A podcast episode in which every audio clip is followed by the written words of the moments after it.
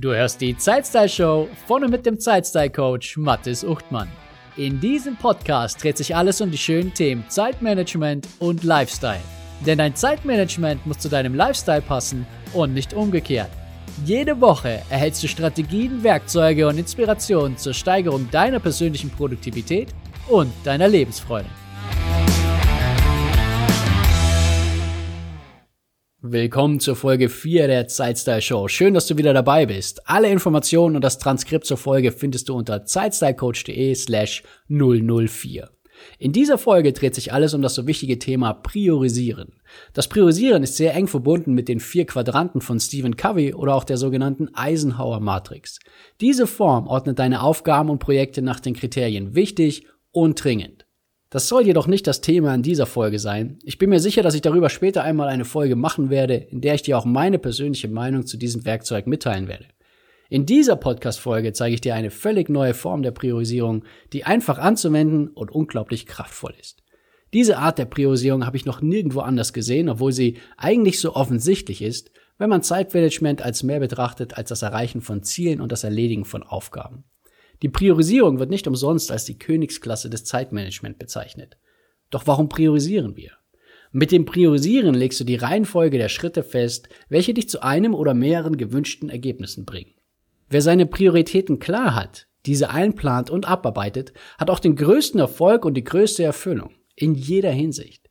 Leider ist das Priorisieren von Dingen oftmals gar nicht so einfach, wie wir uns das wünschen würden.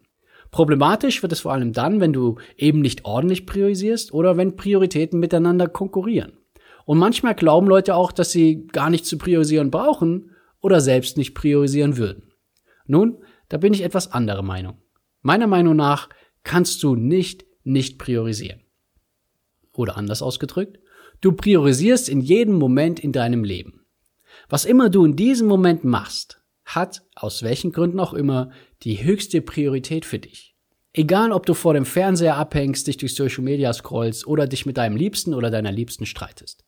Das, was du in diesem Moment machst, hat die größte und höchste Priorität in deinem Leben. Und meistens bekommt es diese Priorität gar nicht dadurch, weil du es dir vorher überlegt hättest oder irgendwie geplant hättest, sondern einfach und allein durch deine Handlung. Du kannst auf deinen Plan oder in deinen Kalender schreiben, dass du Sport machen willst und dass du Sport machen wirst, weil dir deine Gesundheit wichtig ist. Du kannst dir Zeit mit deiner Partnerin, deinem Partner und deinen Kindern blocken, weil dir deine Familie wichtig ist. Das sind alles sehr gute Vorsätze. Doch wenn du dann stattdessen arbeitest, weil das Projekt oder die Aufgabe unbedingt fertig werden muss, oder du stattdessen lieber vor dem Fernseher sitzt, weil Sport so anstrengend ist, dann hast du deine wahren Prioritäten gezeigt. Durch deine Handlung. Denn eines ist ganz wichtig beim Priorisieren. Es ist nicht entscheidend, was du auf ein Blatt Papier schreibst oder in welche Reihenfolge du die Dinge auf deiner To-Do-Liste sortierst. Das Einzige, was zählt, ist, was du tatsächlich machst. Vielleicht hast du es in Folge 2 der Zeitstyle Show schon gehört. Dort habe ich gesagt, die Bedeutung einer Sache, eines Themas und eines Menschen in deinem Leben entspricht der Zeit, die du in diese investierst. Deine wahren Prioritäten zeigen sich von ganz allein durch dein Auftreten. Sie zeigen sich durch dein Verhalten und durch deine Handlungen. In meinem Buch Endlich mehr Zeit spreche ich hier auch von verschiedenen Arten von Prioritäten.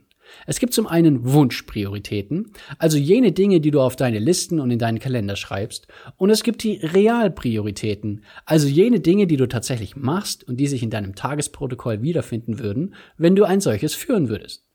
Der Unterschied von Wunsch zu Realprioritäten ist das, was uns tatsächlich Stress verursacht. Dann bleiben Dinge liegen und werden aufgeschoben. Dann kreisen viele Gedanken im Kopf wie, ich sollte das eigentlich tun oder ich muss das unbedingt noch erledigen. Dann baut sich ein unnötiger Zeitdruck auf und sorgt für Stress. Oder Deadlines werden nicht eingehalten. Und in Bezug auf deine Gesundheit bedeutet das dann vielleicht, dass irgendwann deine Kondition und deine Belastbarkeit im Keller ist. Du hast Verspannungen und vielleicht sogar physische Schmerzen. Und bei deiner Familie oder allgemeiner gesprochen, bei den Beziehungen zu anderen Menschen bedeutet das, dass diese unnötig belastet werden, wenn du diesen nicht den entsprechenden Stellenwert einräumst und deine Zeit investierst. Warum muss das wahr sein, was ich gerade behaupte? Warum muss das wahr sein, dass du immer priorisierst und dass sich deine wahren Prioritäten durch deine Handlungen zeigen? Aus zwei ganz einfachen Gründen. Zeit ist das Wertvollste, das du hast. Du kannst jede Sekunde deines Lebens nur ein einziges Mal verbringen. Ist diese Sekunde vorbei, ist sie für immer vorbei und sie kommt auch nicht mehr wieder. Ich frage meine Seminarteilnehmer gerne, wer würde 20 Euro für ein Käsebrot bezahlen? Und ja, natürlich gibt es immer ein paar Teilnehmer, die sich melden, wenn auch nur scherzhaft. Doch selbst die größten Käseliebhaber steigen bei 30, 40 oder 50 Euro aus.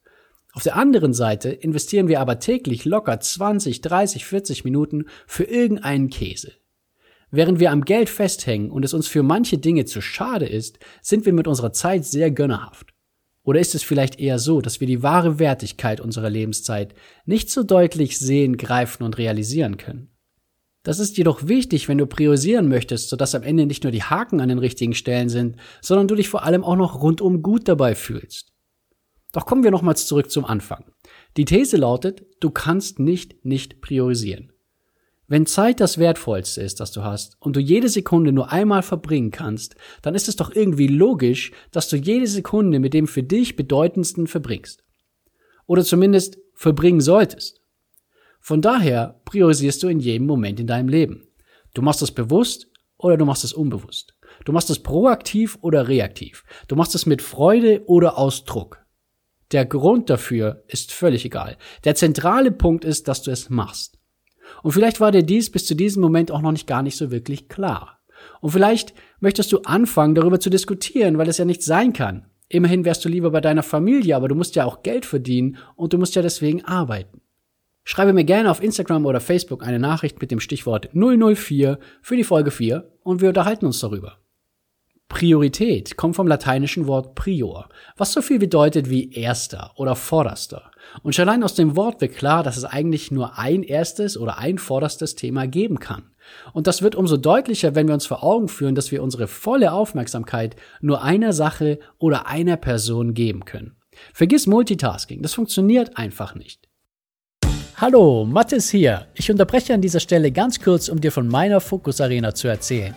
Die Focus Arena ist meine Plattform für Zeitmanagement zu deinen Bedingungen. Wie würde sich dein Alltag und dein Leben verändern, wenn du genau wüsstest, was das Entscheidende ist und du dich voll und ganz darauf fokussierst? Die Dinge nicht mehr aufschiebst, sondern aktiv angehst.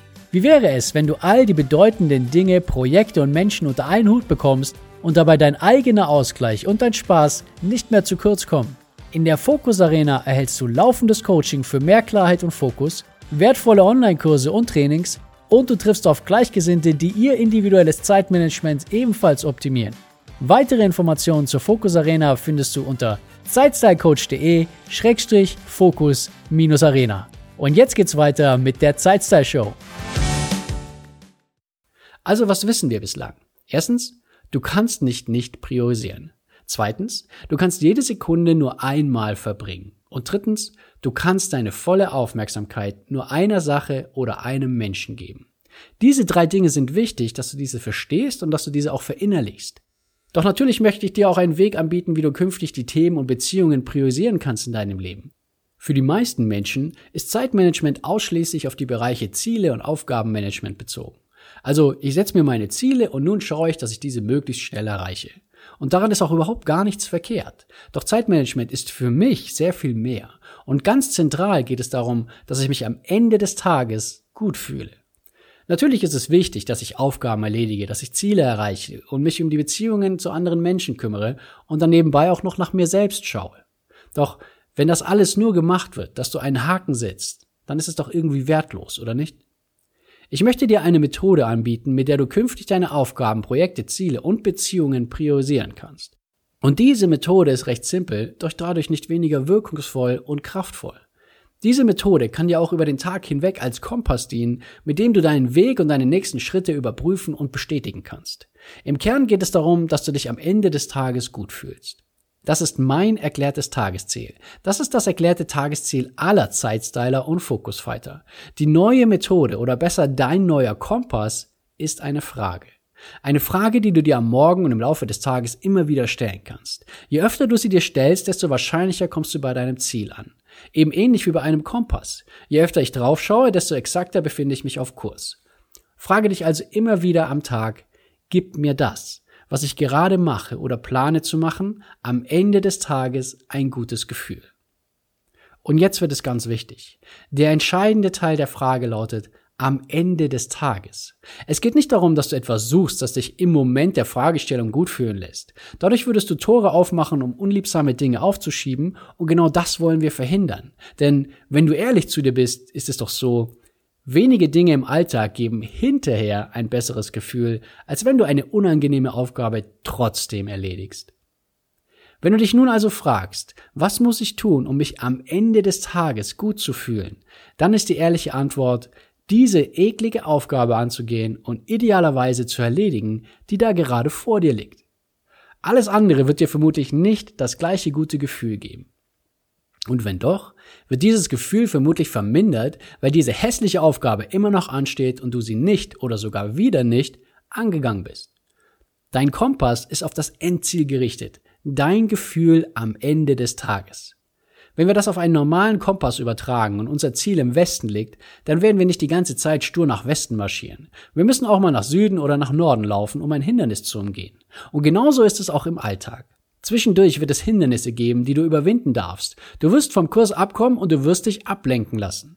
Doch es wird anders sein als vorher, denn dein Ziel ist jetzt nicht mehr x Aufgaben zu erledigen und irgendwelche Haken zu setzen, sondern dich am Ende des Tages gut zu fühlen.